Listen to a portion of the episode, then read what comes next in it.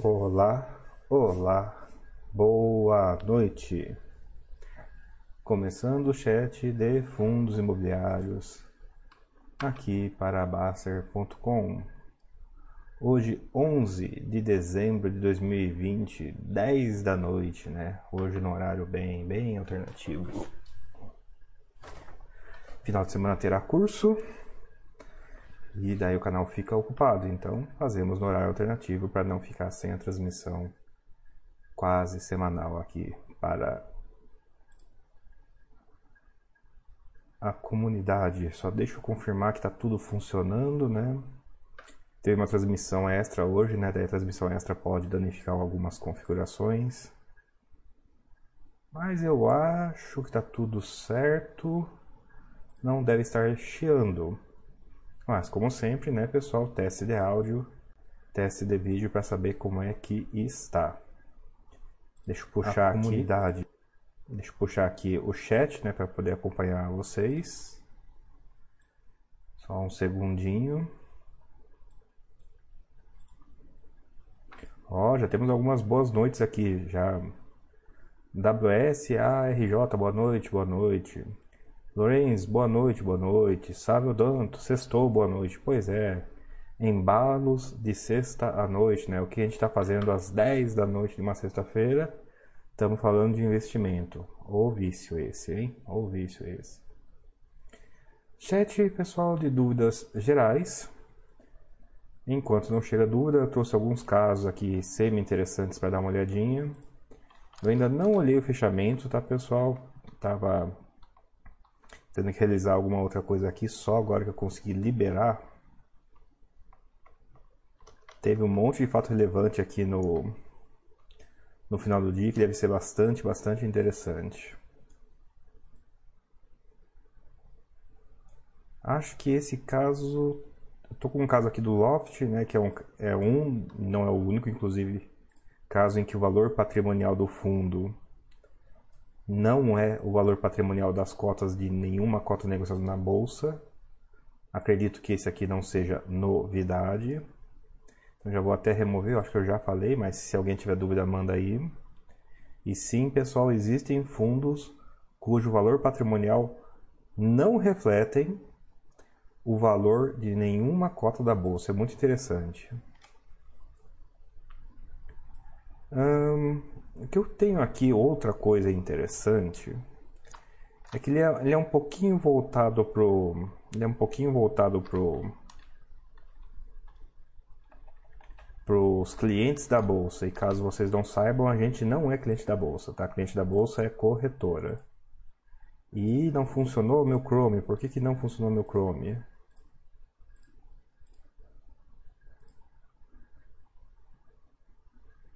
Hum, hum. Ah, porque eu tava na janela errada, por isso que não funcionou. Né, o... Se não, se não jogar a janela certa, né, não, vai, não há por que funcionar.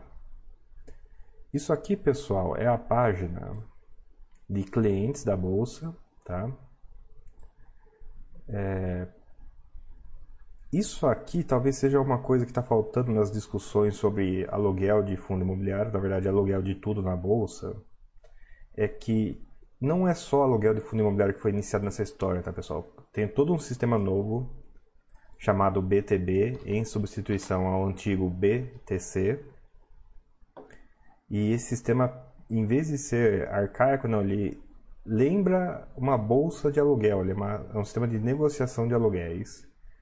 Eu vou até recomendar que vocês deem uma olhada nisso daqui. Vocês acessam pelo site de clientes.b3.com.br para dar uma olhadinha para vocês sentirem como é por debaixo dos panos e ver que o negócio está sendo modernizado, embora não. O que chegou para a gente é nulo, né? Quase nada, como se nada tivesse mudado. Mudou o sistema de tarifação, né? Vocês devem ter percebido que o Agora as corretoras cobram um percentual do aluguel e não mais uma taxa fixa, é muito por conta de que não é mais cobrado por dentro, é cobrado por fora. Então, sim, aquilo que se tornou mais visível para a gente é justamente a parte que é menos interessante da história toda.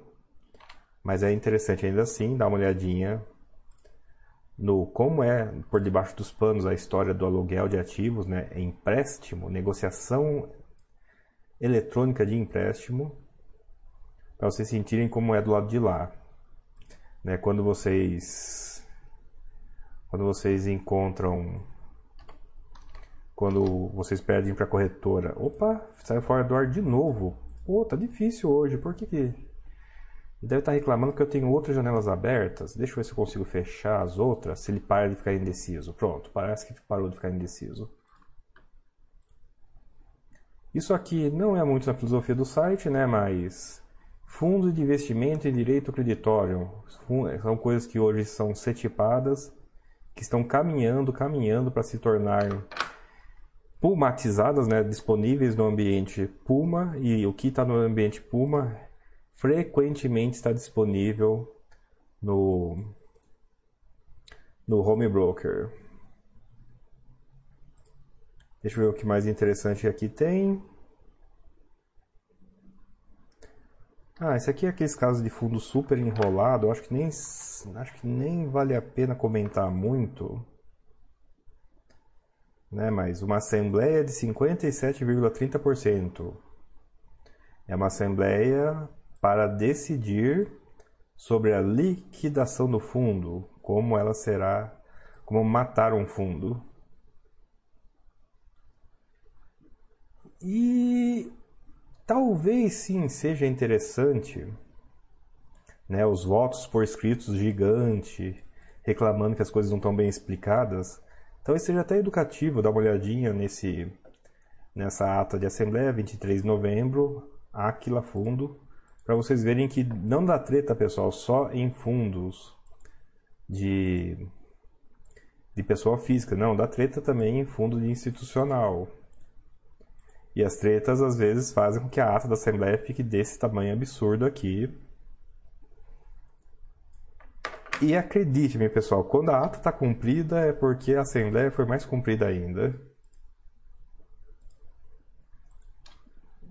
Deixa eu ver só se não está chegando comentários aqui, que eu tô com o comentário desligado. Pessoal dando boa noite só, é, tá, hoje está tranquilo pelo jeito. Primo Pobre, buenas, buenas. Layer, bom dia, bom dia. Qual fuso horário que você está? Rick Gurgel, boa noite pessoal que não tem mulher. Né? Na cama tá sem mulher aqui também. Né? Uai, pessoal, se bem que não, né? 10 da noite já passou a janta, já deve ter passado o horário do jornal, é, tá ali na cama mesmo. Né? Seria com o cônjuge, provavelmente, nesse horário, tudo mais igual. Vamos ver que casos mais interessantes tem aqui. Eu separei isso aqui por alguma razão. Devan. Ah, sim, né? uma coisa que eu sei que é muito difícil de se acostumar, então vale a pena repetir, estou vou repetir isso aqui. Blá blá blá blá blá blá blá blá. Desta forma, os recibos oriundos da oferta, em tal, tal, tal, tal, tal, serão convertidos em cotas da primeira emissão a partir do dia 25. Serão convertidos. Tais cotas estarão liberadas para negociação no mercado de bolsa, tá, exclusivamente decorrido o período de lock-up, que ocorrerão nas seguintes datas.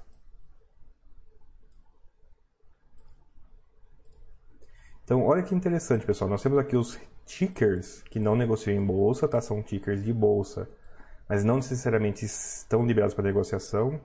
E olha que interessante. Dependendo da data de liquidação financeira, você o lockup termina numa data e começa a negociar em outra data e nenhuma dessas datas são a data de conversão. A data de conversão é única, 25 de novembro. Porém, a data que libera para bolsa negociar é outra. Isso dá uma certa confusão, pessoal, por causa de que é, no geral, o pessoal acredita que todos os verbos conversão, liberação são uma coisa só, mas não são, tá? Inclusive, convertido tem um aspecto de ser relevante para imposto de renda, Mas é muito raro, muito raro ainda hoje que algum administrador avise em toda a emissão qual a data de conversão, de forma que a gente usa uma data, a gente usa literalmente essa data aqui, a data de liquidação financeira para fazer o imposto de renda de cotas da emissão, porque isso aqui, no mínimo, tem no extrato, daí a gente usa o extrato para esses casos. E pessoal, é gato, viu? É gato. O correto seria usar a data de conversão. A gente usa a data de liquidação para contabilizar para contabilizar é, cotas de emissão. Infelizmente é incorreto, mas é a solução que sempre tem, a solução que sempre funciona.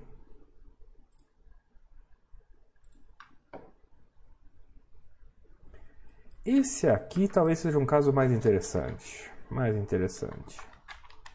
Já que esse final de semana tem curso, eu vou falar, né? Eu também dou curso de vez em quando, mas bora cá. No curso a gente fala de ler as tais demonstrações financeiras e ir na tal de opinião, né? Essa aqui é uma proposta de administração para provar contas.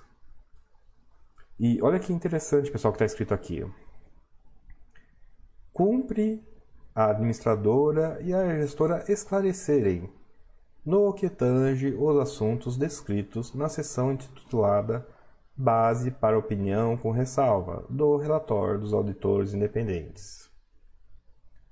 Bababá, que o fundo possui um CRI, cujo patrimônio apartado é inteiramente constituído de ativos oriundos de execução de garantia. O principal ativo do patrimônio apartado é uma participação de 50% da securitizadora do CRI em questão de uma sociedade de propósito específico, né? Tem bastante direção aqui, mas eu vou chegar lá com vocês. A precificação do valor de execução da garantia era realizado pela securitizadora emissora do CRI acima, com base em demonstrações financeiras auditadas da outra sócia detentora dos 50% de participação restantes na SPE, Entretanto, os auditores desse exercício entenderam que essa documentação não seria suficiente para a realização de ajustes e saldos de valores a receber, razão pela qual emitiram o relatório das demonstrações financeiras com ressalva. Olha que interessante aqui, o pessoal está contando para a gente a história do porquê tem uma ressalva, né? O auditor não gostou de dar o valor de metade do empreendimento pelo laudo de validação da outra metade do empreendimento de outro fundo. É um, é um preciosismo, mas é o tipo de preciosismo que é da função do auditor.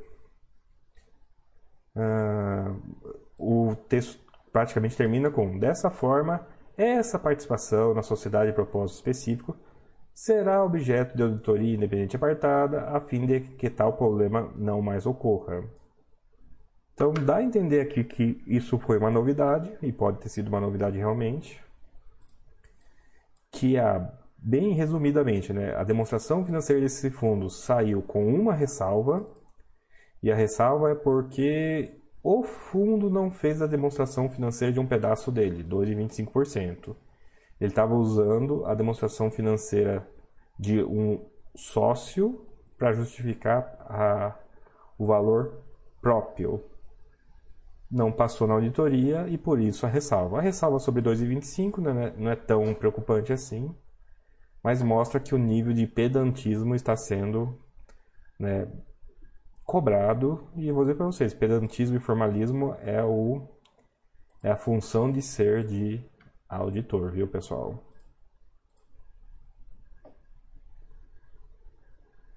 Ó, já tem duas perguntas aqui, vamos ver se eu consigo respondê-las. Pergunta: e se os FIIs tivessem possibilidade de reter rendimentos para ampliar investimentos? Mercado mais rico com maior crescimento e menos emissões distorcidas? Pode, eu pensaria que sim, Ler. Não vou garantir que é por aí não, tá? Mas vamos nas especificidades. FIIs podem reter rendimentos, tá? Primeira coisa. Podem, podem reter rendimentos. Desde que eles façam uma assembleia todo semestre. Um detalhezinho. Notem que essa sua pergunta, Ler, tem tudo a ver com ações. É muito comum emissão em fundo imobiliário e é menos comum em ação. A ação, você faz uma emissão basicamente quando a empresa está muito ruim ou quando a empresa está muito boa, né? Os dois extremos. Mas o caso médio, o caso morno, não. A empresa toca a vida dela fazendo dívida, administrando capital de giros, esse tipo de coisa, administrando carteira de cliente. Então, sim, se, a gente, se fundo imobiliário não fosse obrigado a só fazer emissão, poderia que ser que esse mercado pudesse reter para crescer. Talvez esse mercado tivesse menos emissões e tendo menos emissões, menos emissões distorcidas. De novo, a ação tem emissão, mas quando ela está muito bem ou quando ela está muito mal. Quando ela está no meio do caminho, toca a vida sem emissão. Agora, leia, esse é o tipo de coisa extremamente impopular. Se você falar de mexer na regra de payout, na regra dos 95%, o pessoal cai matando em cima de você. Então a resposta a essa pergunta tem um politicamente correto. Não. Ah, tem uma outra pergunta aqui. PJC, boa noite. Como vê a questão do ABCP? Só é triste, né? Onde tem polêmica, geralmente tem tristeza. E, cara, quando estourou o problema, né, essa história de fazer a cisão já era aventada, não era muito popular, mas era aventada. E, né, a gente ficou discutindo essa questão nesse meio do caminho. Primeiro tentaram dar um chega para lá na CVM. Olha, CVM, você não sabe nada disso. Daí a CVM falou: Tá, né? CVM, você não sabe disso. Quem manda nisso é Receita. Daí a CVM, ok, é a Receita. Só que agora veio a Receita e fala assim: Ei, tá aqui a autuação. Né? A solução de fazer a cisão estanca o problema. Em princípio, não absolutamente, tá? Não tem absolutamente nessa discussão. E ela chega a ser por isso interessante, ela tem custo, não é, não é, não é uma solução 100%, então ela não é ideal, ela só é menos pior que os problemas convencionais. Eu andei lendo fóruns para entender como, como o público estava é, parando para pensar sobre o caso ABCP e e aconteceu umas coisas tipo, nossa, nós vamos, nós vamos perder dinheiro porque a gente vai ficar com um pedaço menor do imóvel é, a emissão vai ser dilutiva e coisas do tipo. Eu tô especulando aqui, tá, pessoal? Eu, uma emissão lá em cima do preço de mercado não costuma atrair ninguém. É provável que não essa emissão não saia e o fundo tenha que pagar as despesas com retenção. Ou seja, o fundo poderia, talvez, talvez, ficar sem rendimento depois da cisão. Eu não sei porque, eu não sei se inclusive eu vou estar, tá, espero não causar pânico com isso, eu não espero não estar tá inventando, falando besteira com isso. Mas supondo né, que a cisão saia com despesas pagas pelo fundo novo, essas despesas ou são captadas ou são retidas. É engraçado que o pessoal reclama de da, da emissão não sair porque está acima, mas não dá o passo além, né? A emissão é ato contínuo da cisão.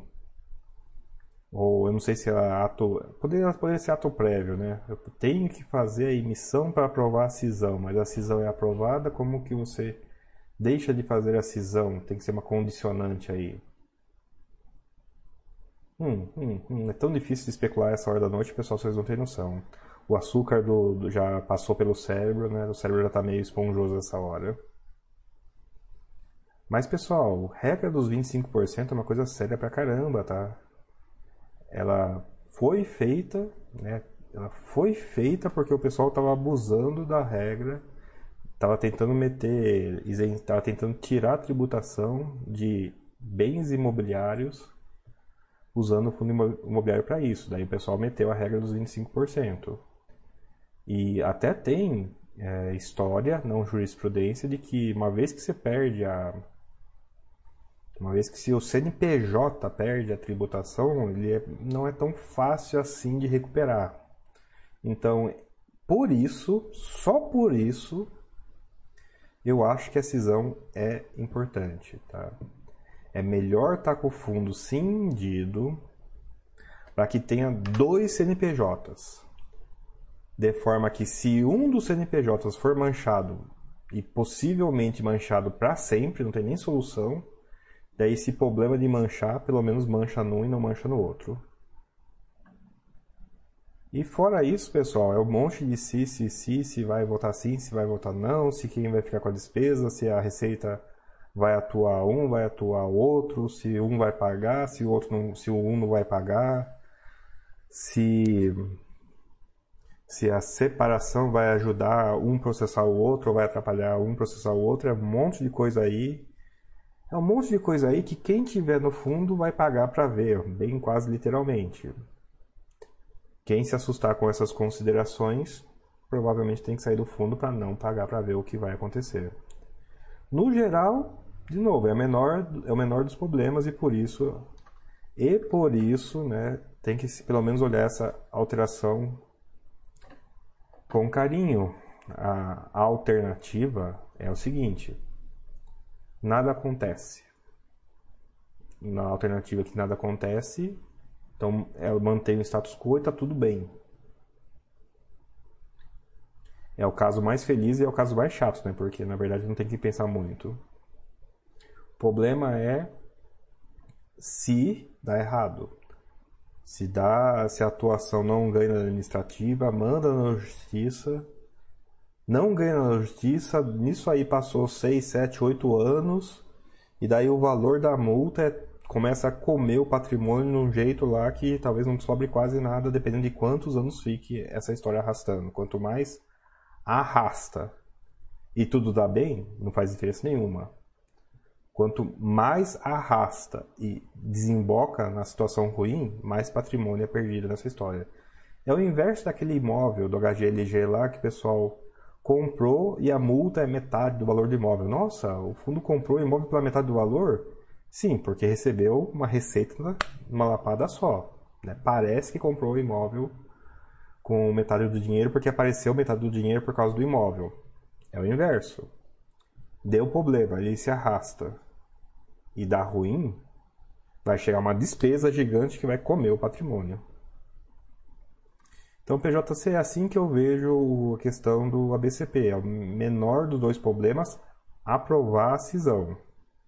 Aprovando a cisão, tem um monte de outras questões que não estão respondidas aí, inclusive a questão de a emissão dos custos da cisão não sair ou for né, é, praticamente inválida. Eu posso estar falando enorme besteira aqui. Se alguém souber que a despesa da cisão fica no fundo antigo, depois me avisa, que eu posso estar falando besteira aí. Daí metade do que eu falei é besteira aqui.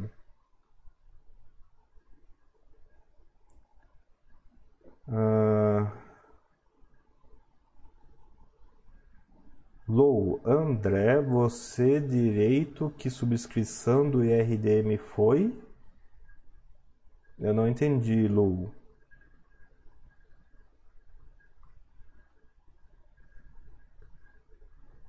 Dissex pergunta: O que você acha de Risa Terrax, FII de terra arrendada? Não vou responder esse tipo de questão. Porém, FII de terra arrendada. Essa é a propaganda do Risa Terrax. Sim, mas de jeito nenhum é como você deve pensar o Risa Terrax. O Risa Terrax, por enquanto, é um fundo de empréstimo com garantias em terras agrícolas, por acaso arrendadas tudo dando certo, pessoal, tudo dando certo, o Risa Terrax não fica com nenhum imóvel que ele tem hoje. Sim, existe a previsão teórica e até negocial um pouco prevista de que pode acontecer ele comprar a terra para ele fazer o usufruto, para ele colher os, um arrendamento contínuo, mas não é o caso das situações atual. O Risa Terrax ele é praticamente um fundo de papel com garantias de terras agrícolas particularmente arrendadas. Lu pergunta: Bucha, por que isso? Lu, eu, deixa eu tentar entender. Tá, é, o direito de subscrição do RDM foi bucha? Eu não entendi a pergunta, Lu. Você consegue elaborar um pouco mais?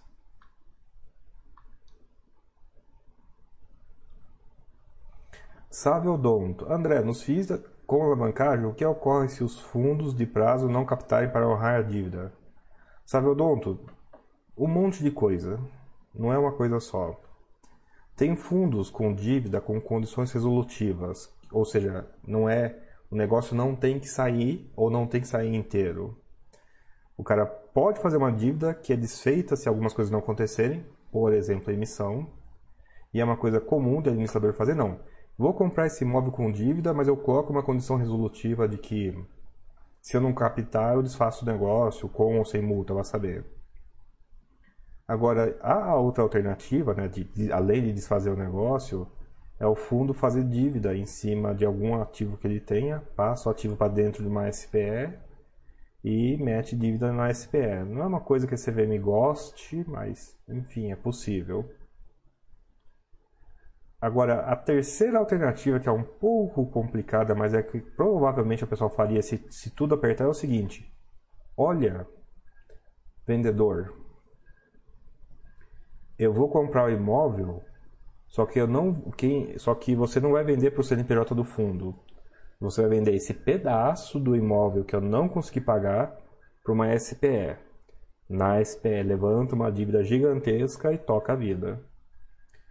É claro que isso não é uma situação nem confortável para o administrador necessariamente, é bastante desconfortável para o cotista, né? é uma complicação inesperada, mas tem essas alternativas: desfaz o negócio, relavanca em cima do patrimônio atual, alavanca totalmente na aquisição que não conseguiu pagar. São alternativas bem comuns desse mercado aqui.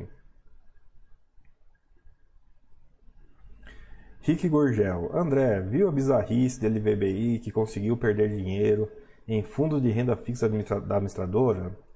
Não teve muitos detalhes no relatório, mas acredito que, que a perda foi apenas marcação a mercado. Rick Gurgel. Sim, é bizarrice e Rick Gurgel, nem posso, nem posso reclamar disso daí. Isso aí, pessoal, foi todos os fundos que tinham LFT, que eram os fundos mais tradicionais, mais seguros, mais conservadores que existem possíveis, e eles deram prejuízo sim, pessoal. O mercado estressou de LFT. Será que eu consigo achar uma imagem aqui que o pessoal postava em outro fórum? Calma aí, eu, vamos ver se eu consigo achar rapidinho. Aqui. Invest. Por que, que eu não posso reclamar disso? Porque, vou dizer para vocês, é exatamente o que eu faria, seria isso, e eu teria exatamente o mesmo problema. Ah, meu Deus, e agora? E para achar isso agora, hein? Amortização, estudos. Ah, acho que não vou achar. Ele estaria em algum grupo que eu não estou, que eu não estou seguindo, na verdade. Vamos ver se eu acho rapidinho aqui para mostrar para vocês. Discussão geral. Ah. Renda fixa. Tesouro direto. Aqui, ó, o Sultão do Swing vai ser homenageado hoje, Sultão do Swing. Não sei se você me acompanha aqui pela Baster ou não, mas você vai ser homenageado aqui agora. Ah, cadê meu Chrome com Tamagotchi? Ah, deu certo, deu certo. Pessoal, isso aqui que vocês estão vendo, sem complicar muito, é preço, tá? Preço teórico da LFT, Tá? O que é preço de curva, preço teórico? Não, a LFT tem uma fórmula, você põe no Excel na fórmula, você põe os inputs na fórmula, sai o preço. Qual o que? Sai o preço diário. Vocês podem ver que na teoria a LFT só sobe. Por isso que ela dita que é o, é o fundo mais conservador que existe, que ele só sobe. Entre aspas, só sobe, tá pessoal? Olha o que aconteceu aqui né, na, virando setembro para outubro, até um pouco depois da crise. Eita, nós! Problemas de orçamento do governo. Isso aqui, em azul claro, são os preços do mundo real. Se você for comprar ou vender, você não vai comprar no preço da teoria, você vai comprar no preço do mundo real. E o preço do mundo real, pessoal, caiu. Eu sei que falar que marcação a mercado é meio. é, é para acalmar e tal, para ficar mais tranquilo. Mas, pessoal, marcação ao mercado é preço do mundo real. No mundo real caiu, recuperou, Só que vocês podem ver que não, não recuperou exatamente, não voltou para a convergência. E ainda, inclusive, tem um momento de estresse aqui um pouquinho depois, que ele ainda deu prejuízo.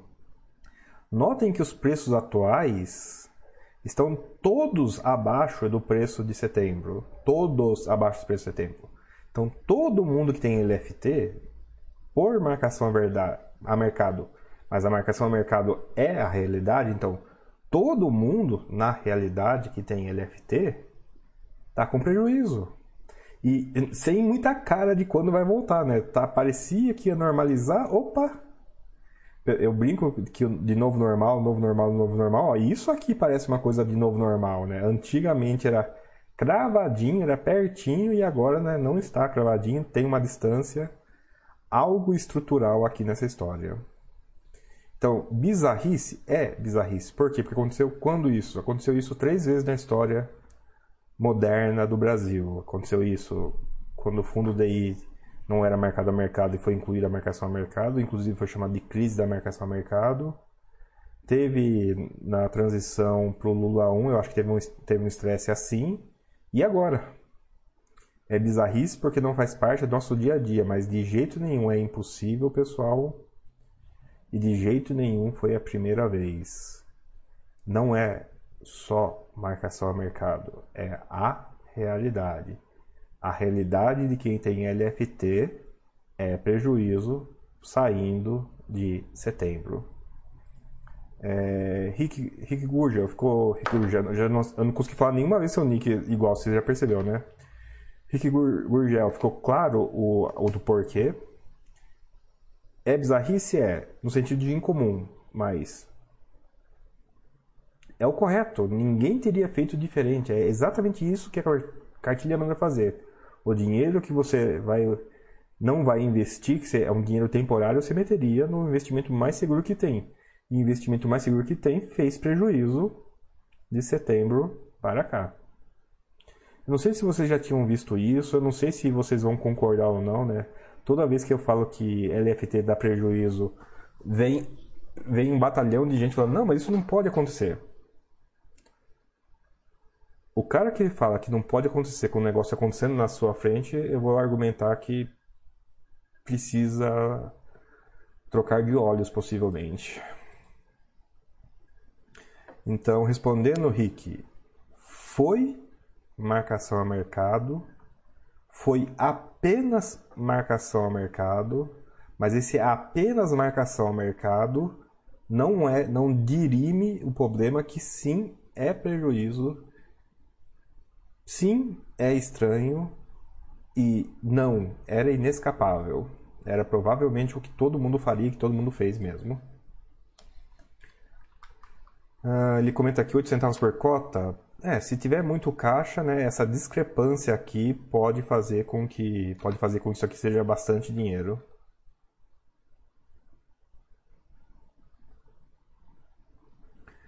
Nossa senhora, vocês estão muito macroeconomista. Calma aí. Layer. André, como você vê o risco de crédito ou de repasse de ajuste de GPM e PCA, aluguel CRI, numa economia sem crescimento e endividada pelo pós-Covid? A onda que parecia boa pode quebrar? Nossa senhora, vamos tentar separar isso, Layer. Repassar no aluguel vai ser difícil, ponto. O repasse de inflação no aluguel é difícil. E isso entra na conta da crise, inclusive, tá? É difícil de você aumentar aluguel na crise, imagine, seja a razão qual for, seja reajuste nominal, real ou só inflação. Repassar custo de inflação em dívida é mais factível, é mais é mais provável. Não vou dizer para vocês que é garantido, não é garantido. Não vou dizer que o repasse é perfeito, não é perfeito. Dá para renegociar, dá para renegociar para trás, pessoal. O pior caso possível é o negócio dar errado completamente. Então, dar uma pedalada para trás, dar dois passos para trás e o negócio sair é preferível. Sair, inclusive diminuindo taxa. Eu sei que não é o preferível, né? Mas.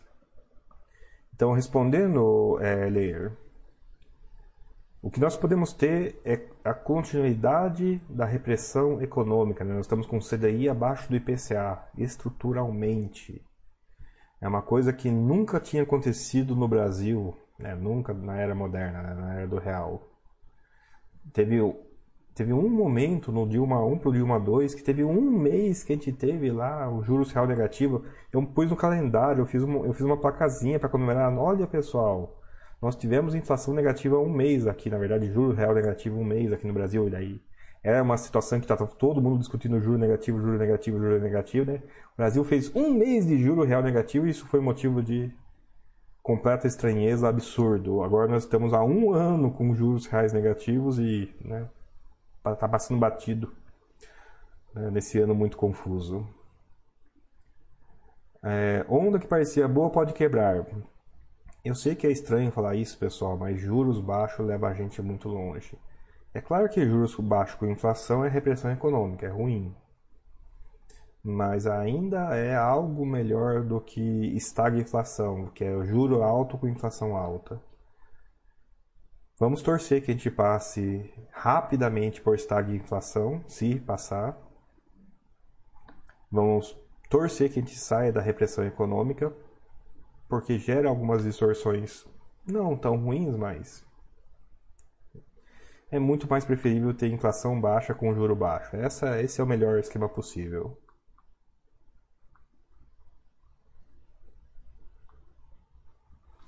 Lu, no chat com o Mili você falou da subscrição do Iridium, que me lembra que foi ruim para os cotistas. Pode explicar o que achou da subscrição? Não, não foi ruim. O que é que pode ter sido interpretado como foi ruim do Iridium?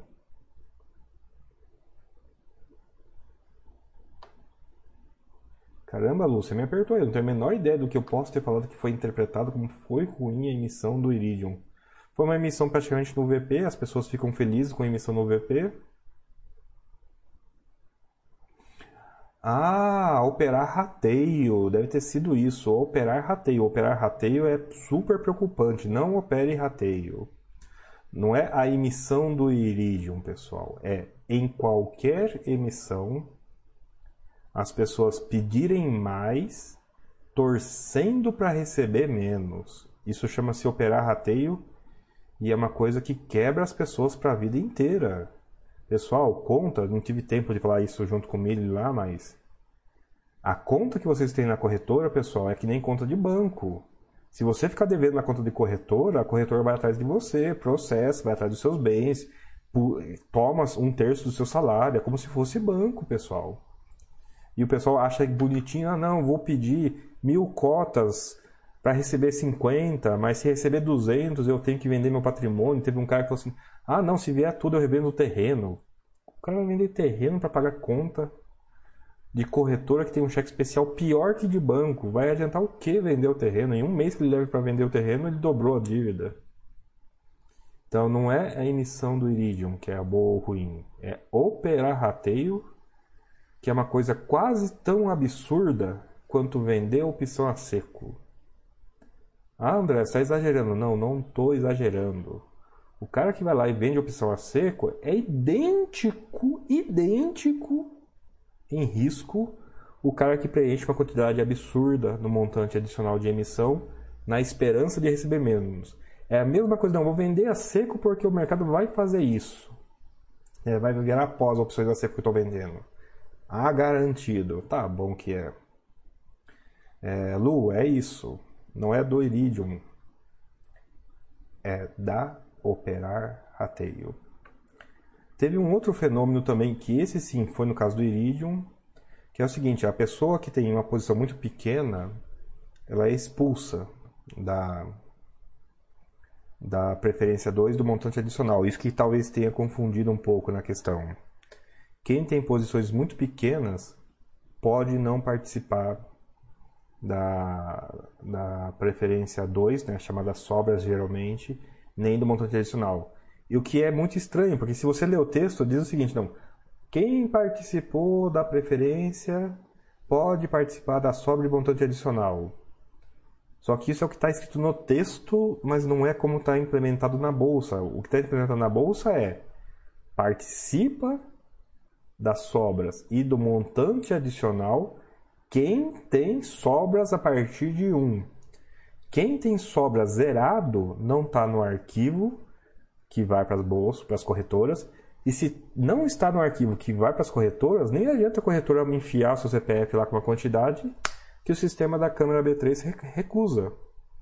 A interpretação é, apesar do que está escrito no texto, mas a implementação é só participa do montante adicional quem tem sobra maior que zero. Lamentavelmente, o texto não bate. Lamentavelmente, o texto não bate com a implementação. Temos que pedir para os administradores mudarem isso aí. Ou vocês podem tentar abrir um MRP contra as corretoras e ver se vocês ganham, né? Abrir, meter ferro nas corretoras talvez ajude a mudar esse texto aí.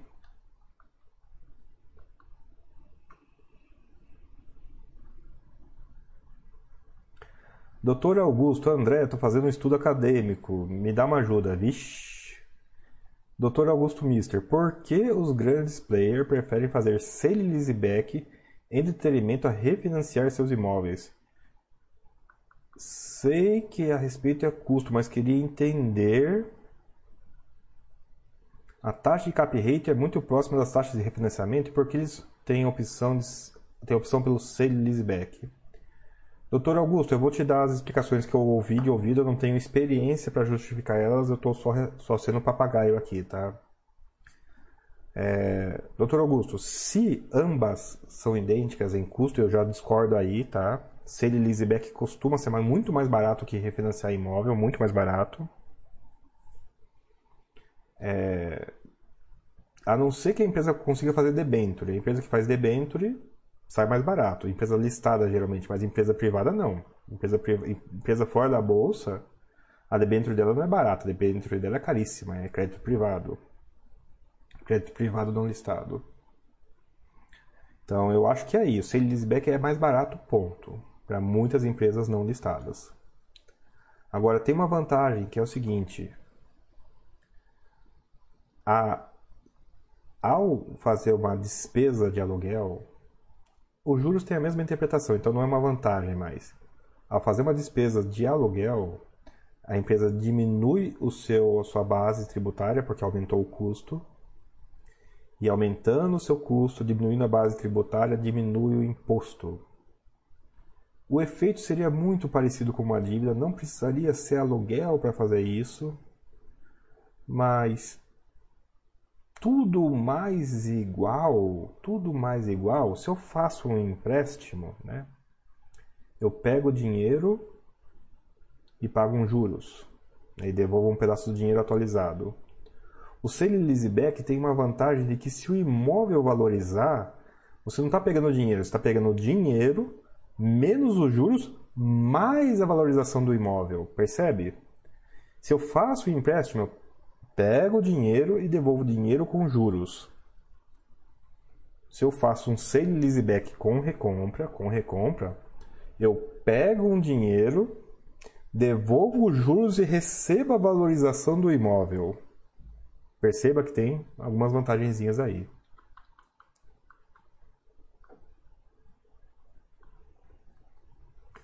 Uh, Doutor Augusto, não confie no que eu falei. Pegue alguém de finanças corporativas para poder discutir isso. E, de novo, eu estou repetindo coisas que eu ouvi, eu não tenho experiência para dizer isso com tanta, tanta convicção. É uma coisa não intuitiva. Na pessoa física, dívida é sempre horrível. Na pessoa jurídica, dívida chega a ser preferível. Existe o nível ótimo de dívida. Claro, não a dívida a qualquer custo, mas dado o percentual de financiamento da empresa, dado o custo fixo dela e dado a taxa de imposto de renda de empresa, olha, olha os números malucos, você consegue calcular o nível correto de dívida, o nível melhor de dívida da empresa, que é preferível ela ter dívida do que ela não ter dívida. É claro que tem essa conta, tem números que ela nunca dá dívida, mas a, a faixa de não dar dívida é, é quase impossível de acontecer. De forma que a resposta é sempre ter dívida nas empresas. Estranho, estranho, eu sei.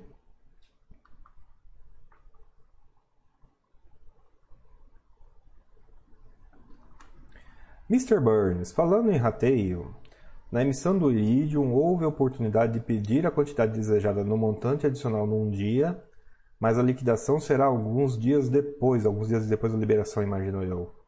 Comum isso? Não, Mr. Burns, é bastante incomum. E sendo nesse esquema, não, não tem que parar para ver, eu tô, tô só relendo o que você escreveu aqui.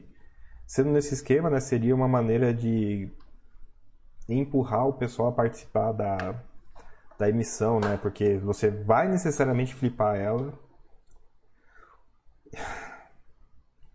Parece uma ideia ótima em princípio. Ok, ela é ótima em princípio. O problema é que quando todo mundo tem a mesma ideia ao mesmo tempo, né? Quando todo mundo tem uma ideia ao mesmo tempo, é possível que a ideia boa em princípio se torne horrível em princípio. Ah, mas respondendo a sua pergunta, é mais comum em ação que fundo imobiliário. Sim, já vi alguma, já vi mais vezes em ação do que fundo imobiliário, mesmo ação fazendo menos emissão do que fundo imobiliário, bem menos. Mas não seria a primeira vez que eu não seria a primeira vez em fundo imobiliário. Em fundo imobiliário já aconteceu isso já, tá? Você você paga depois que recebe. É estranho, é estranho. É um negócio mais reservado a institucional. E sim, isso acontece muito mais em emissão 476. Eu acho que nunca vi em emissão 400 acontecer isso. Então é uma coisa mais para institucional e por isso que mais acontece ou só acontece em emissão 476.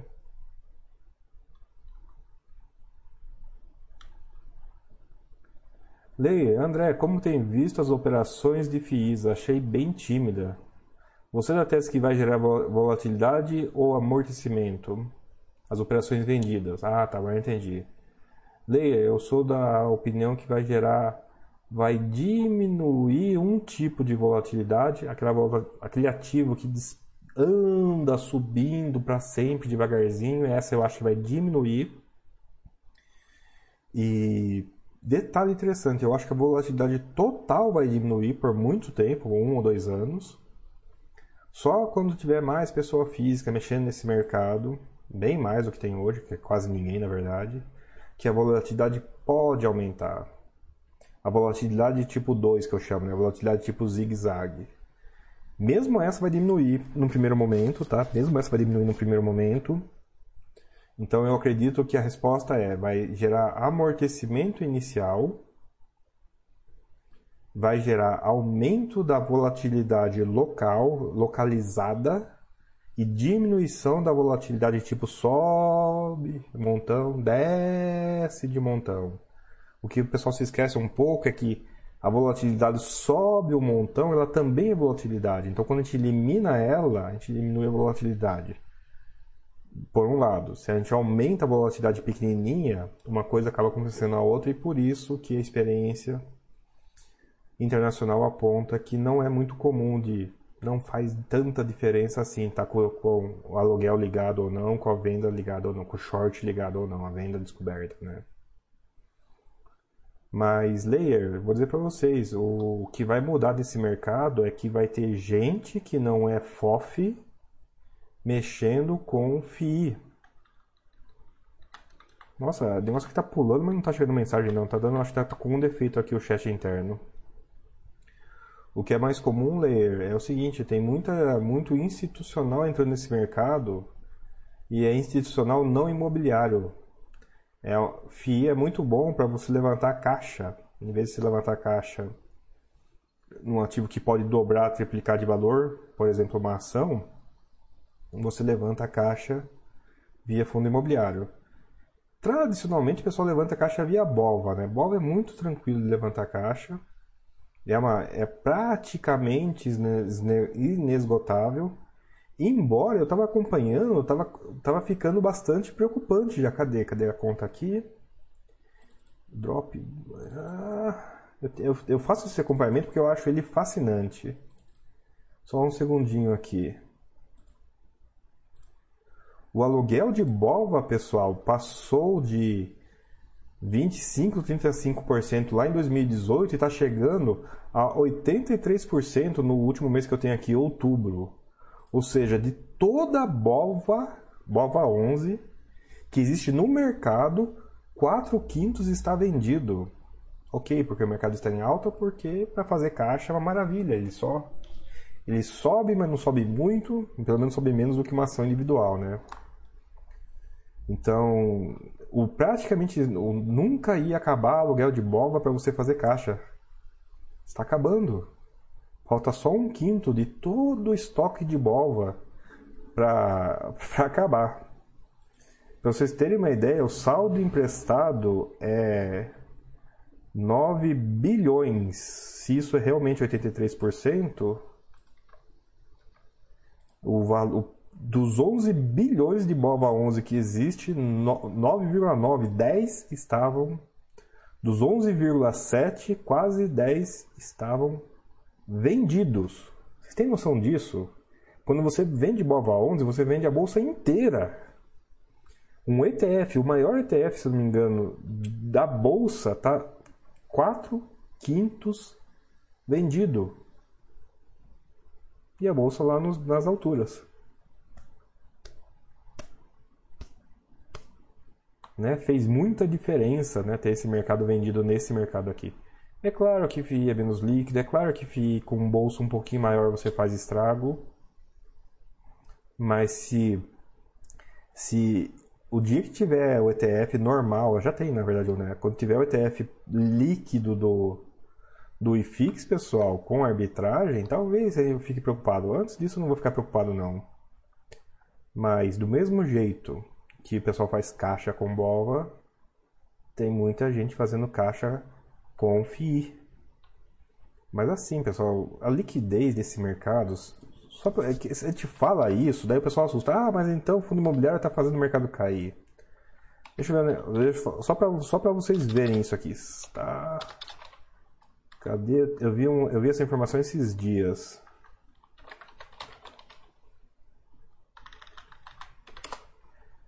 E vai chegar lá, viu? Quanto mais vender, mais vai chegar perto do mercado. O FII com maior, com maior Volume era o BTLG, e eu não estou vendo ele mais. O FII com maior volume vendido é XP Industrial, 2,1 milhão. Taxa de taxa de 0,10%, isso aqui está baratíssimo. O segundo mais alugado é XPPR, com taxa de 3,82%. Daí começa as, as, as bizarrices. A Iridium tem 400 mil. Da Vilg tem 50 mil.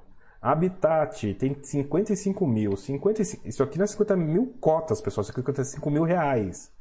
O, o Iridium tem 3.300 cotas alugadas. Quanto negociou hoje de cotas? Vilg tem menos que 500 cotas alugadas. Quantos que negociou hoje? Habitat tem menos de 500. Quanto negociou hoje? É muito, vocês estão muito preocupados com uma coisa que está tendo por enquanto, muitíssimo pouco impacto, pessoal. Muitíssimo pouco impacto. Mas fiquei curioso, o BTLG estava muito vendido e parou de ficar vendido. Por quê? Cadê ele? De alguns milhões ele foi para de, algum, de alguns milhões ele foi para o incrível valor vendido de 316 reais não é 316 milhões, não é 316 mil, é 316 reais. Ele está vendido três cotas. Ai, ai, ai. Tenho que me divertir mesmo com esse mercado, não é possível não. Caio PC, disponibilizei minhas cotas de FII na Clear na XP, nenhum aluguel até agora. Sim, Caio, tá difícil. Em grupos mesmo, eu só encontrei duas pessoas que alugou um ou dois FIIs no máximo da carteira. Aqui, ó, vamos ver, ó. Fundos com poucas cotas alugadas. Vocês querem ver aqui brincadeira, ó? BCFF tem uma cota alugada, GGRC tem uma cota alugada, HGLG tem uma cota alugada, VISC tem uma cota alugada, CVBI tem duas cotas alugadas, BTLG tem três cotas alugadas, HTCR tem três cotas alugadas, RST três cotas alugadas, Vigir, Vigir quatro cotas alocadas, LVBI 5, MGFF 5. E, cara, demora para a lista passar de 100, viu? A lista vai embora com essas quantidades pequenininhas aqui. Não se preocupem tanto com o aluguel, pessoal. Vai ser difícil de alugar por um tempo. Conforme esse mercado for amadurecendo, vai ficar mais provável de alugar.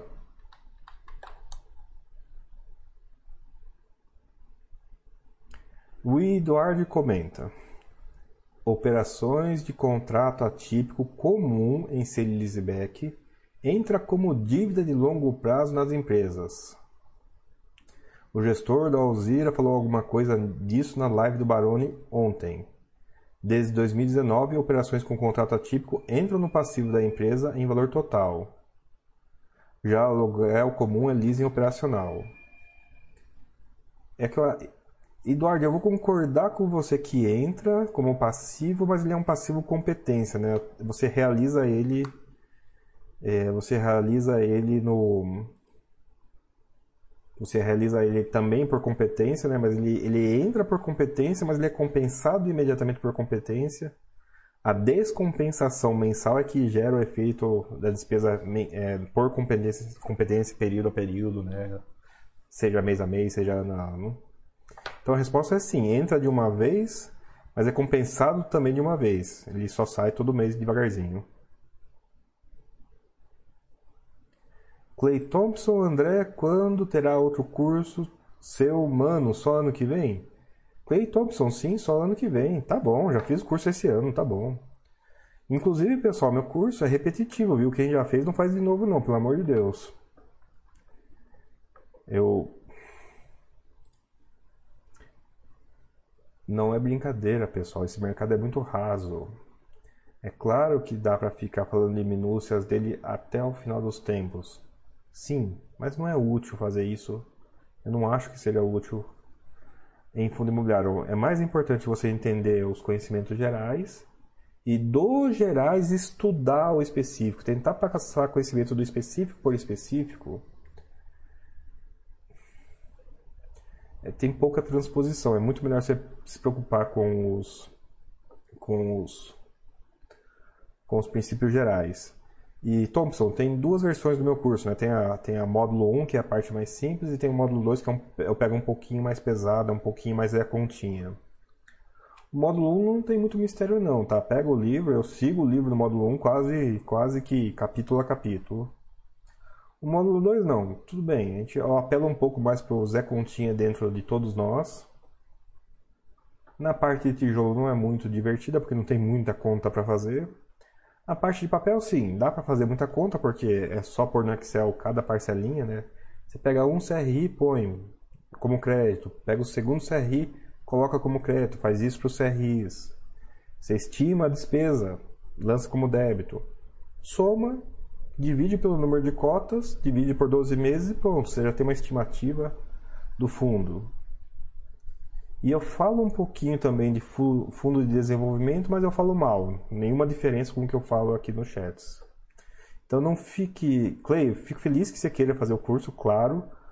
Mas Clay, não fique angustiado de, de fazer o curso, não. Acompanha pelas lives, se for o caso, pega o livro. Tenta fazer a conta do fundo de CRI por conta própria. Faça, pegue um CRI para fazer a conta. É uma coisa que eu faço no curso, inclusive. Eu pergunto pro pessoal: pessoal, tem, uma, tem algum passo aqui que não é lógico? Tem, tem algum momento aqui que a gente usou alguma conta avançada, te passou demais, menos vezes dividir?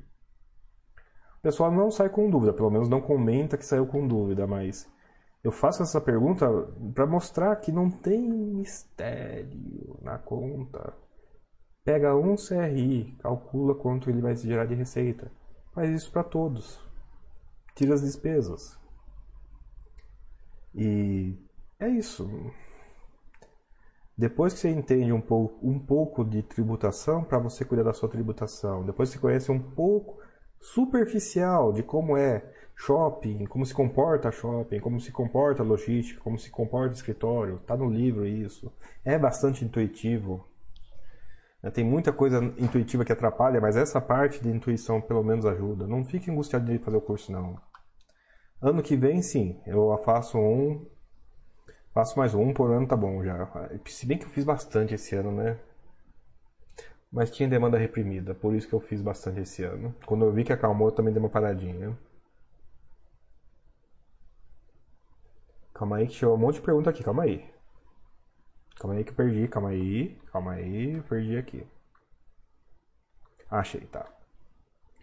Layer, falando em caixa, o que você acha de FOFs que fazem caixa reduzindo volatilidade Comparte a carteira em FIIs de papel vinculados aos DI. Como você vê isso? A isenção é grande diferença para a pessoa física?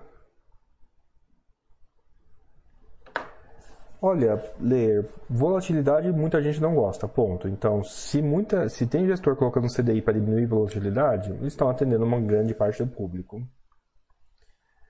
CDI mais nada, o vulgo 100% do CDI, eu não gosto não. Correr risco de crédito privado e remunerar pelo CDI é zero, zero, zero, zero sentido faz na minha cabeça.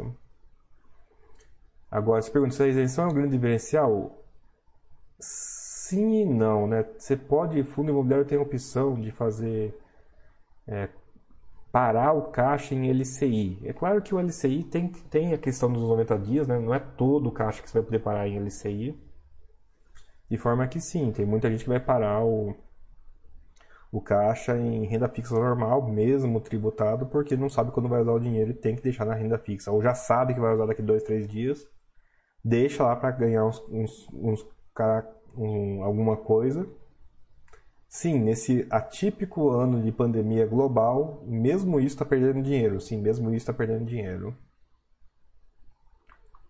Então, o que eu acho de fundo que reduz a volatilidade com CDI? Eu não faço tanta questão, eu prefiro, prefiro fundo volátil, mas isso sou eu. Eu sei que eu sou minoria aí. O público geral prefere se possível, rendimento é reloginho, né? Não é só estável, não, que é o mais reloginho possível, o mais previsível possível. E atende esse público, você diminuindo a, a volatilidade do rendimento.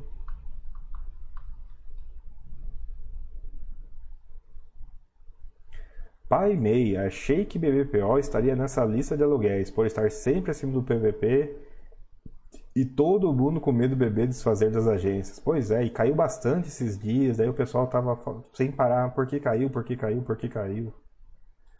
BBPO, cadê BBPO? Quanto que tem de aluguel BBPO? Ha! Tem tem tem exatamente 200 cotas de BBPO alugado em três contratos de aluguel. Ah. Nossa, caiu tudo isso. Ah, foi o aluguel, né? Foi 200 cotas que fez esse mercado cair. Tá bom que foi o aluguel. Pessoal, não parece, mas. Qual o mês de nascimento do BBPO? Vocês se lembram? Né? Do... Nós estamos em 2020, ok. Tá quase no finalmente. Daqui a alguns dias vai ser 2021. 2021 é seguido de 2022. Vocês têm que lembrar, pessoal, que 2022 é uma data muito importante para muitos fundos imobiliários, BBPO em particular. Né? Qual o mês mais importante do BBPO em 2022? E sim, só isso já é a razão para ele começar a cair. Ah, mas não, não é para ficar mais em cima? Não, pessoal. Teve um fundo com RMG que foi, ele só caiu no penúltimo mês, assim, faltando um, dois meses. O próximo fundo que a RMG ia acabar já começou a cair um ano. E depois o próximo ainda foi um ano e meio. Daí parece que esse número é o mágico. Em um ano e meio que o pessoal começa a se lembrar que está chegando o fim, está chegando a grande descontinuidade, está chegando a época de estresse. Né? Qual o mês mais relevante para a BBPO em 2022? Mas tem mais de ano para frente, André. Eu sei que tem mais ano para frente. Mas para quem já surfou oito anos de rendimentos crescentes atualizados pelo IPCA, com, saiu com valor bom. Depois, claro, depois da pandemia, né? depois que recuperou um pouco, já estava com valor bom. Tava, é um lucro muito bom. Porque, por que arriscar menos de dois anos e dar problema?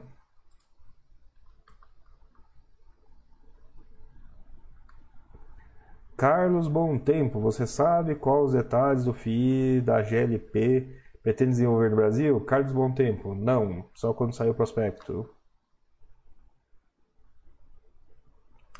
Etos, boa noite. Você sabe como funciona informar como funciona a declaração de imposto de renda PJ em FII, qual percentual? É tributado em 20%.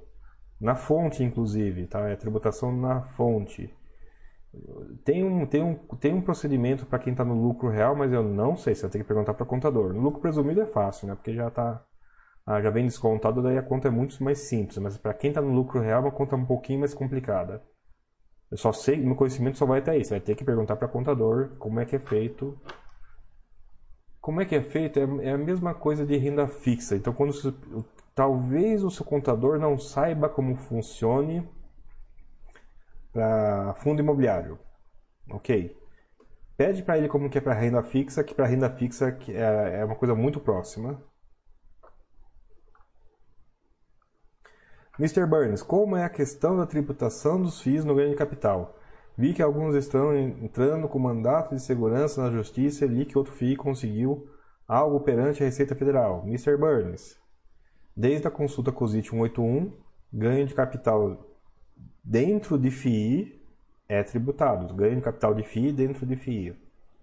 O procedimento é: faz o ganho de capital, calcula o DARF, paga, contesta, ganha, espera cinco anos e o dinheiro volta. Esse é o procedimento, né? A maluquice do Brasil. A decisão máxima é de pagar e administrativamente você consegue reverter. O tal de mandato de segurança é os fundos tentando evitar esse ciclo. Não, eu não quero nem pagar. Já que eu vou pagar para conseguir no final, vamos me dá uma me dá uma autorização aqui, me dá uma me dá uma decisão judicial que supere a consulta COSIT 181 para eu não fazer esse ciclo de, de pagar contestar, ganhar, esperar para receber de volta. Não, já que eu vou ganhar de qualquer jeito, o mandato de segurança é para tentar superar o resultado da consulta COSIT 181. Consulta COSIT 181 2014, se não me engano, é que essa numeração reseta todo ano. Então é isso, o mandato de segurança é para evitar esse ciclo né, kafka, kafka, kafkaniano, não consegui, não consegui esse ciclo tipo Brasil filme, né?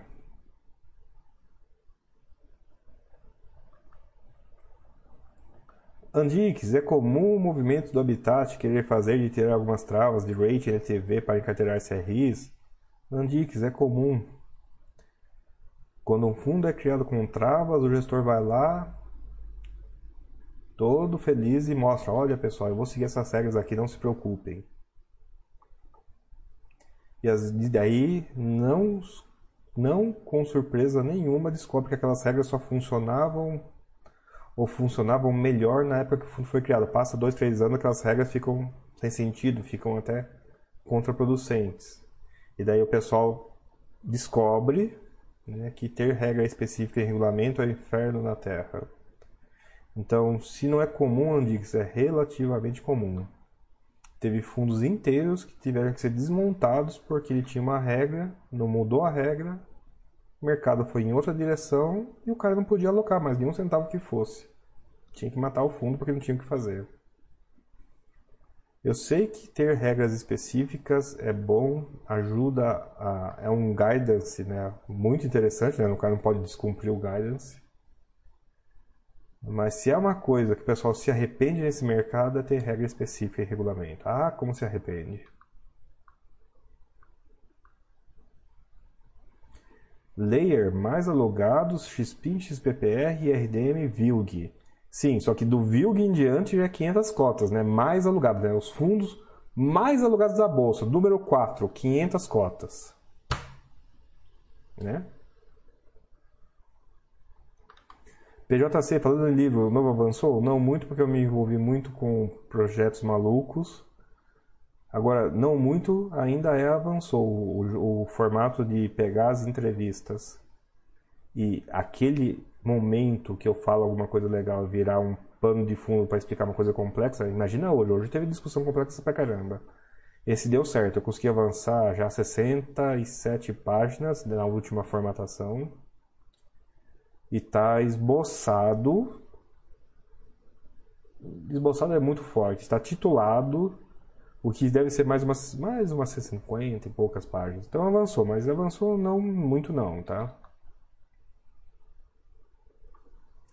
Doutor Augusto Mister, André, PQDP corre o risco de ter problema igual a BCP? A constituição do PQDP é meio nebulosa, concorda? Sim. Pessoal, o fundo, interrogação, interrogação, interrogação, corre o risco? Sim. Todo e qualquer fundo corre o risco. É claro que alguns fundos têm, a gente consegue rastrear um pouco mais a nascença dele, e daí a gente suspeita mais de um do que os outros. Mas a resposta à pergunta é: o fundo tal está arriscado? Sim. É isso. É isso. E de novo, tem um pouco de histórico nesse, nesse mercado em que se você dá problema na regra dos 25%, o fundo perde a isenção interna, talvez não tenha como voltar, viu? É para sempre. Etos, não sei se comentou, mas por que estão caindo os FIIs nesse final de ano? Tivemos um pouco de juros futuros que subiram, mas agora já voltaram bastante, inclusive, já deu uma calmada agora. O pessoal acha que é aluguel. Eu não, tô achando que é caixa mesmo. Tá tendo muita emissão, pessoal. E emissão tem um pouco de dinheiro virtual nessa história aí. Eu tô, eu tô achando que não é um problema de muita emissão, pouca emissão. Eu estou achando que por ter emissões em paralelo, o dinheiro virtual está sendo disputado. E o dinheiro virtual, apesar de não ser muito, ele circula muito. Então, pular de uma emissão para outra quase atropeladamente, talvez, talvez esteja fazendo com que esse mercado seque um pouco. O dinheiro virtual é um grande fazedor de emissão sair sem que dinheiro entre no mercado. É claro que esse dinheiro entra pelo secundário, não por emissão. Então, ele é um fermento do crescimento do secundário, porque ele acelera a variação de preço. É uma espécie de alavancagem do mercado inteiro. Agora, isso dito, né, quando ele depende, ele, é um fermento se ele obviamente não estiver sendo disputado. Eu acho que ele está sendo disputado. 2020 está acabando não muito bem, pessoal. A gente vai ter que gastar dinheiro com saúde, com festas de final de ano, com renovação de coisas que não estavam funcionando, coisa que está represada pra caramba, tem, tá tendo que acontecer agora. Não sei se vocês sentiram, pessoal, mas está corrido essas semanas no mundo real. Material de construção tá faltando, tá caro. Qualquer coisa que você vai fazer tá caro. Seria sinal de que não estaria sobrando muito dinheiro no mundo real e, por semelhança, não deveria estar sobrando também muito dinheiro na bolsa, num mercado praticamente dominado por pessoa física, que é fundo imobiliário. Então, por que, que está caindo o fim nesse ano? Não muitas emissões, mas variadas emissões em paralelo disputando dinheiro virtual. Deu, é, essa história da, dos juros futuros estarem ameaçados de subir também deve ser um grande motivador nesse mercado para FII cair.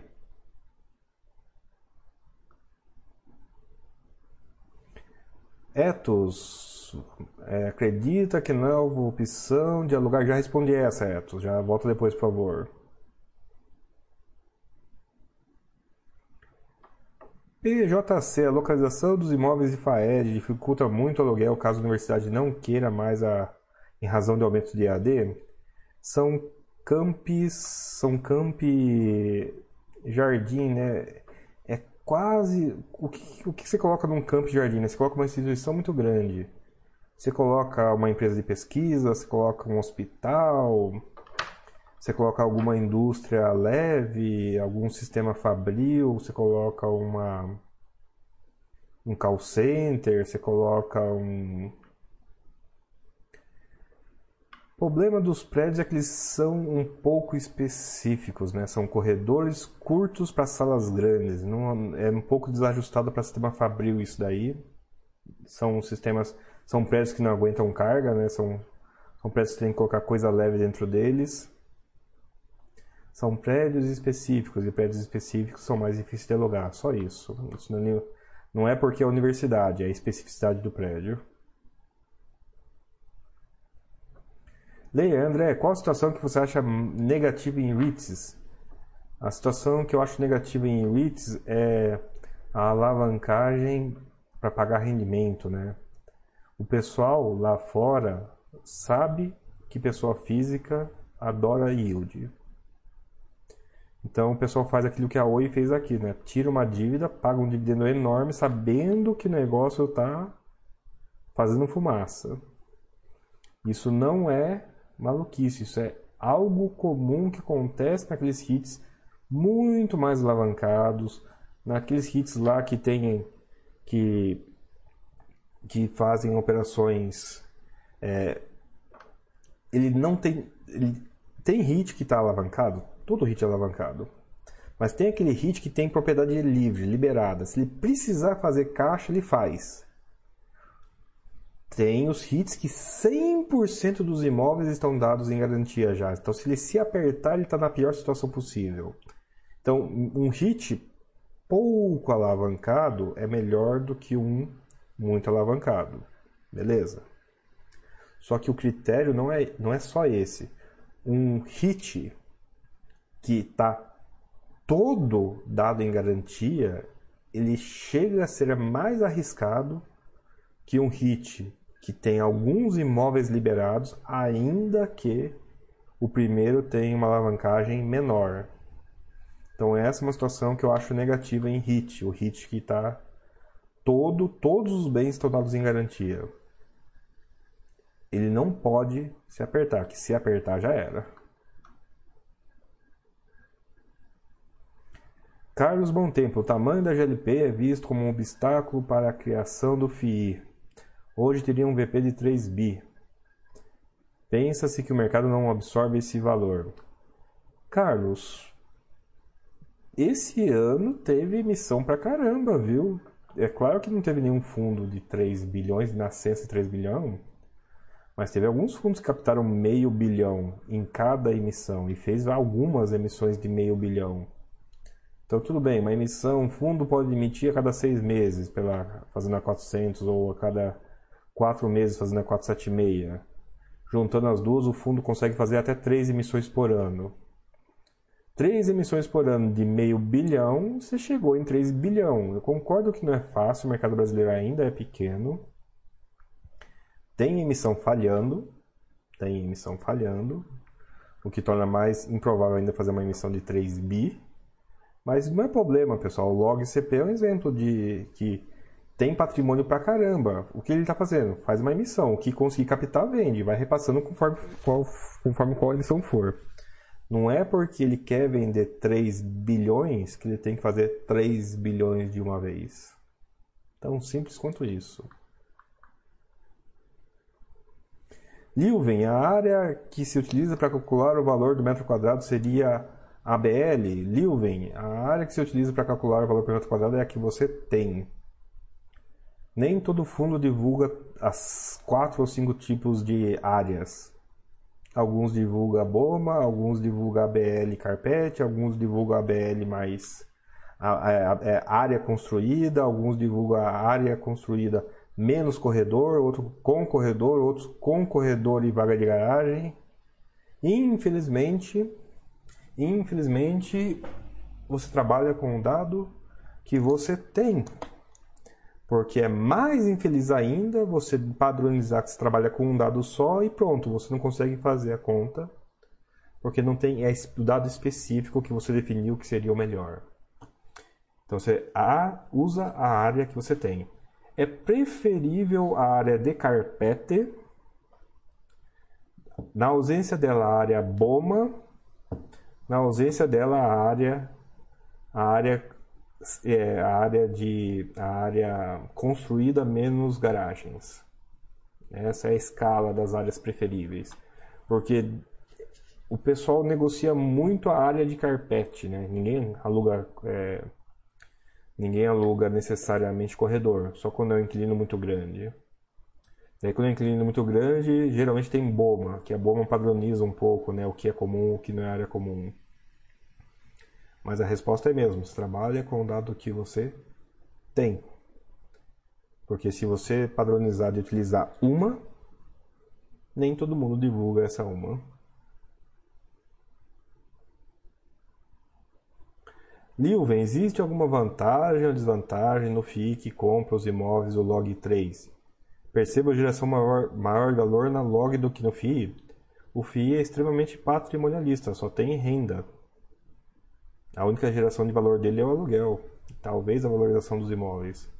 O caso da log CP não, é constrói, corre mais risco, mas sim, possivelmente gera muito mais valor. Ó, oh, o Andix comenta. O Canip captou duas vezes perto de 900 milhões e vai fazer outra emissão. Sim. Pessoal, o nosso mercado é pequeno, mas ele não é tão pequeno assim. Concordo totalmente com o Andix. Duas emissões de quase bilhão. Né? Se fizer três dessas, já, já deu os 3 bilhões quase em um ano e meio, né? respeitando a regra dos seis meses.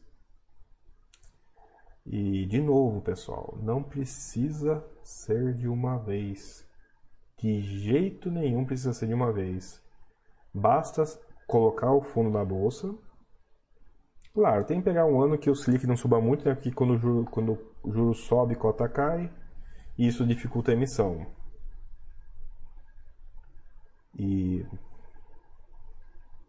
mas pegue um ano que está de lado, pegue um ano que as pessoas estão saindo da renda fixa indo para a bolsa, nem que leve 4 ou 5 anos, pessoal. Você vender 3 bilhões, vender 3 bilhões num cap rate favorável, possivelmente é, não necessariamente é, melhor do que você vender 3 bilhões de uma vez num cap rate levemente desfavorável.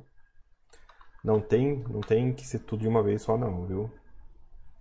É claro que ah, faça uma emissão de 3 bilhões. Está aqui a lista de imóveis, está aqui a lista de preferência. O que captar sai. Não é nenhuma novidade. Um monte de emissão de logística esse ano foi nesse esquema. Pode ter fundo de logística que compre os imóveis, pode ter fundo de logística que compre os imóveis alavancados. A, a, a GLP não necessariamente quer criar o fundo dela de 3 bilhões, ela quer se livrar de 3 bi de imóvel. Se for no fundo dela ou outro fundo,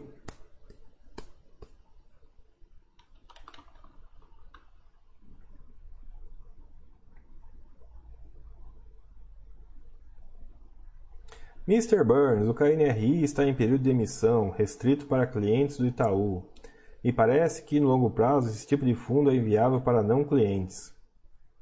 Uai, por que, que o fundo é, não é viável para não clientes? Só porque você não participa da emissão? É claro que sim, tem dinheiro na pseudo-arbitragem. Na emissão você pode potencialmente baixar seu preço médio independente de tudo mais. Sim. Agora, KNRI tem cotista pra caramba. Eu tenho convicção, convicção, que muita gente ali não é cliente do Itaú, não se importa de não poder participar da emissão e está feliz com o fundo. Eu sei que não é o melhor dos mundos, mas não chegaria a dizer que é inviável, não. Ah, sai uma lei qualquer que é proíbe preferência. Os fundos vão se tornar inviáveis por conta disso? Só pode fazer emissão para é, sem dar preferência. Eu sei que eu estou apelando aqui, estou apelando muito, inclusive. Mas é não me pareceria que os fundos se tornariam inviáveis, a classe de fundo imobiliário estaria, se tornaria inviável se ele fizesse emissões sem preferência. Chato, sim. Menos que ótimo, sim. Inviável, não. Sim, Augusto, é logo CPI, entendi, sim. Tanto é que eu respondi, né? Você, acho que você viu. Inclusive, Kineia tem um fundo de papel agora que não tem essa restrição, né? KNSC, alguma coisa assim. Não vou, não vou lembrar essa hora não, tá muito faltando 20 minutos para meia-noite depois de um longo dia, não vou a sopinha de letrinhas do do é um pouco difícil. Detalhe interessante, por muito tempo a gente reclamou do pro Kineia isso. Por muito tempo eles basicamente foi ignorado. Depois eles se sensibilizaram, nossa, vamos mudar isso. Tentaram fazer e não deu quórum. Né? É uma restrição de regulamento, é uma alteração de regulamento. Alterar regulamento precisa de 25%. 25% de alguns bilhões chega a ser bilhão, talvez alguns bilhões. Juntar alguns bilhões de cota pulverizada, mesmo em mão de gente rica, é difícil. Uma análise que não apela para preguiça pode-se afirmar que tentou-se fazer e os investidores não aprovaram. Eu sei que a votação foi majoritária por mudar, eu sei que foi. Mas é, não dar quórum é uma estratégia de, de resultado de assembleia, tá? É possível que não por preguiça, mas por intenção, muita gente que não votou intencionalmente ou, ou não, o resultado é o mesmo, votou não para essa alteração. Lilven, algumas emissões recentes estão com taxa salgada. Saberia por quê? Porque é isso que está sendo cobrado e está sendo negociado para participar da emissão. Os...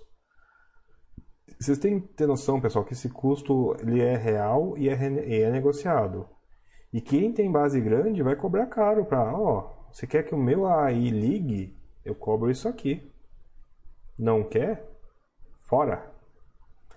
É a base de negociação do TACAP. É ou tudo ou nada aqui. E é isso. É, foi negociado assim. Essa é a razão do porquê algumas são mais caras e algumas são mais baratas. Simples assim, Lilven. Simples assim. A negociação envolve pôr as coisas na mesa.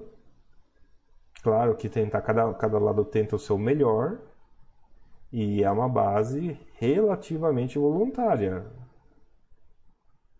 O preço que saiu foi o preço acordado. O que está combinado não é caro. Todo mundo concordou.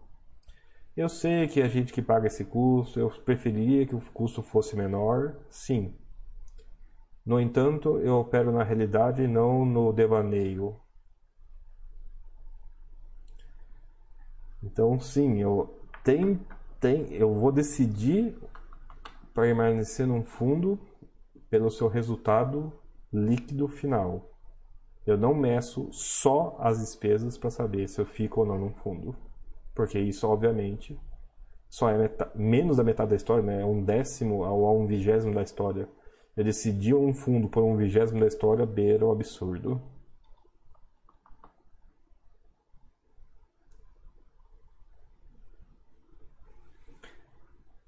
Ó, Augusto, eu vou ler uma versão alterada para não dar pânico, tá? Mas na live do Milho, o cara da RI da Log falou que eles são donos do Log CP. Lembrei na hora das regras do 25%. Pois é, precisa ver o contexto desse donos aí. Mas tá aí entre aspas, deve ser quase literal. E sim, pessoal, de novo, qual fundo que está arriscado a esbarrar na regra dos 25%? Qualquer um. Claro que alguns fundos a gente sabe que a história está mais ou menos relacionada com os vendedores ou incorporadores originais e por isso a gente teme mais alguns do que os outros. Ainda assim, qual fundo está arriscado a esbarrar na regra dos 25%? Todo e qualquer fundo. Hum, precisa ver se não é dono do dono do dono do condomínio. Ser dono do condomínio não dá problema, tá? Só, só se fosse dono das cotas. Ele pode ser ele pode ser incorporador, construtor, vendedor, pode ser tudo. Se ele tem 24,99% das cotas, não dispara a regra dos 25%. Então, se ele for dono até 24,99% das cotas, né? Então, pessoal, é, é, é, muito preto no branco essa questão aí. A propósito, deixa eu já fazer uma reclamação que isso eu reclamo, e isso eu reclamo da Rio Bravo, tá? Aí eu reclamando da Rio Bravo mesmo. A regra dos 25% é, traduzindo em português, aqui eu, tô, eu não estou sendo exato, estou sendo didático. A regra dos 25% é, não pode ser cotista o cara que era dono do terreno sócio né, antes, o cara que constrói né, ou o cara que incorpora. São coisas um pouquinho diferentes ou pessoa ligada. é o somatório de antigos donos, construtores, incorporadores e pessoas ligadas. Não são três itens, pessoal, são quatro itens. E esse quatro item é o mais terrível de todos e é o menos rigorosamente citado. O pessoal se esquece dele toda vez, toda vez, toda vez o pessoal se esquece dele. A regra dos 25% é A, B, cotista que seja A, B, C ou pessoa ligada a ABC. Falar que o CNPJ não participou da construção é mentira. Né? Pode-se dizer um monte de verdades contando só mentira. Ah, o CNPJ participou da construção? Não. Ah, esse CNPJ é dono do cara que construiu. Adiantou o que o CNPJ não participar da construção?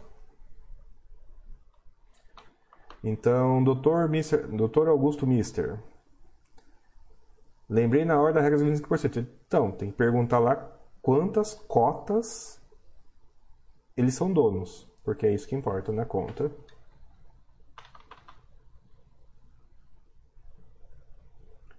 Uh, Lilven, quem me dera as emissões fossem todas como a do Iridium. Pois é, pessoal. E é aqui que eu tenho que dar razão para o Iridium numa outra questão. Emissão pelo VP. Né? É claro que Iridium negocia né, acima do VP com uma frequência altíssima. Mas ter a tradição de emitir pelo VP tem uma vantagem. Né? Nessa volta da crise, não só ele tinha a tradição de PVP maior que 1, como ele teve FOF que, arran... que penou o VP dele, diminuiu o VP dele a crise, não tem paciência, tudo diminuiu. E teve um efeito muito interessante, né? Quando o mercado voltou, ele fez ganho de capital, o VP dele voltou, mas não voltou tanto, mas no momento em que o mercado encostou no VP, ele fez uma emissão. Ele conseguiu fazer uma emissão quase antes de todo mundo, por ter a tradição de emitir pelo VP. Né? Então, sim, tem algumas vantagens, sim, emissões pelo VP. É mais simples, gera menos reclamação, é mais fácil de argumentar. Eu, tudo bem, Iridia é fundo de papel, é, é mais fácil de acreditar no VP dele. Ah, eu estou emitindo pelo VP de tijolo. Tá. Daí dá o exemplo do HGPO, né? O HGPO estava Hoje é dia 11, ó. O HGPO, se você olhar o PVP dele, está acima de 1. Misteriosamente, no dia, no dia, na próxima quarta-feira é possível que ele esteja negociando com PVP abaixo de 1. Sem que haja mudança no preço. Qual a mágica? Qual a mágica? Está com PVP acima de 1 até o 16, tudo mais igual, ele vai estar com PVP abaixo de 1 no dia 16. Qual a mágica? Qual a mágica, não é mesmo? Nossa, pessoal, tem muita gente assistindo, mas o cérebro já está um pouquinho geleia, né? Tá aquela, tá aquela alga meio salgada que você encontra na praia de vez em quando. Então, vencidas as perguntas, eu vou encerrar o chat porque acabou as perguntas coisa rara de acontecer. Eu nem esperava que o chat hoje fosse tão longo, na verdade achava que o chat ia ser mais rápido, mas até que ficou comprido. Mas vencidas as respostas, sim, eu já vou chamar o encerramento do chat. Nesse final de semana tem curso do Mili, curso setorial, tá? Eu acho que eu, não, eu acho que são duas turmas do mesmo curso, não tenho certeza, tem que olhar lá no curso. Mas por ter curso, daí não vai ter o chat tradicional de sábado, se vocês se espantarem de não verem o curso, vai estar o, esse o chat de hoje gravado para vocês poderem assistir aí. E e daí vou, cham, vou chamar os encerramentos. Tem duas perguntas aqui, vou tentar responder rapidinho. Daí a gente já puxa realmente para encerrar. Uh, Andix comenta: reavaliação dos imóveis em mais de 25% e sim, eu concordo. Uma tacada de 25% no VP. Um salto no VP. Né? o VP salta de uma direção a outra e esse salto é tão grande que ele chega a passar do preço. É, ou daqui para cá, né, dependendo de onde você estiver analisando, pode ser para qualquer direção o salto.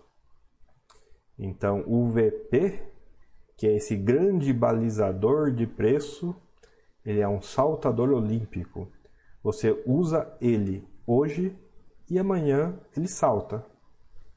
Porque sim. Né? Ele não é um critério muito estável para você fazer uma avaliação. E quem usa critério instável geralmente não se dá muito bem, seja em que mercado for. Dilwin comenta, a Aliança, eu acho que é, né? Alço 3 detém 50,10% das cotas do fundo PQDP. Caceta? Será que ele poderia ter o mesmo problema do BCP? Sim, poderia. Poderia, porque a resposta é qual fundo que pode ter esse problema? Qualquer um, pessoal. Já disse para vocês algumas vezes hoje e vou continuar insistindo. Qual fundo que pode esbarrar na regra dos 25%? Qualquer um. E com isso aqui, pessoal, deixa eu chamar os encerramentos, já tem alguns aqui já. Layer, grande live, muito obrigado pela disponibilidade e paciência. Bom final de semana, bom final de semana. Obrigado pela audiência e pela paciência também, Layer. Uh, Andix, muito obrigado novamente, André. Mais uma aula. De nada, que bom que gostou, Andix. WSSRJ, valeu, valeu. Mr. Burns, obrigado, boa noite. Boa noite, de nada, Mr. Burns. E Eduardo, valeu, André, valeu, Eduardo. Bom final de semana, bom final de semana. Doutor Augusto Mister, André, não sei se você já falou, mas as suas lives serão sempre nesse horário? Olha, talvez mude o horário da live sim, não para meia-noite de sexta-feira, tá? Eu queria tentar manter no sábado, mas o horário de sábado está bastante disputado agora. Talvez eu mude, mas por enquanto meu horário oficial é sábado 11 horas, que nesse final de semana não vai ter porque vai ter curso. Muito bom esse horário, eu gostei muito. Poxa, pessoal, é meia-noite de sexta-feira. Vamos fazer outra coisa em meia-noite de sexta-feira, né? Ah, eu sei, mas eu me divirto. estou aqui, afinal de contas, né? E sim, me divertindo, inclusive. Uh, Carlos Bom Tempo, obrigado, André Show. De nada, Carlos, que bom gostou. Valeu, valeu. E é isso aí, pessoal. Encerrando o chat de fundos imobiliários aqui pela Baster.com. Agradeço a audiência, agradeço a paciência aqueles recados de sempre, né? Estamos em dezembro de 2020, quem diria? Estamos quase, no, quase deixando esse ano maluco. A vacina está quase aí, está quase aí, mas ainda não está aí. Então vamos cuidar da alimentação, que é extremamente importante nessa crise sanitária. Vamos fazer os cuidados de sempre. A vacina vai normalizar muita coisa, mas a gente precisa dela aplicada para normalizar muitas coisas né? 2020, o ano do Covid-19, 2020, o ano da reserva de emergência. Eu espero que essa altura do campeonato quase todo mundo esteja com a reserva de emergência possivelmente remontada. Não ter dó de usar, foi necessário. Quem, quem que colocava pandemia na lista de uso de reserva de emergência? Agora colocamos. Mas imagino que foi muito importante para muita gente quem teve foi muito dolorido, foi muito sofrido para quem não teve, então eu vou insistir que sim. 2020 foi o ano da reserva de emergência. Porém, estando com saúde, estando com a reserva de emergência, pessoal, bora investir. Estamos superando 2020 e depois que superar 2020, a gente volta à programação normal, que é crise no jornal contínua, mil preocupações do mundo real e os investimentos lá seguindo com a vida e é nós com a gente, com a nossa vida também. É isso aí, pessoal. Desejo a todos boa noite, bom final de semana, bom curso para quem for fazer o curso. E até, até, até.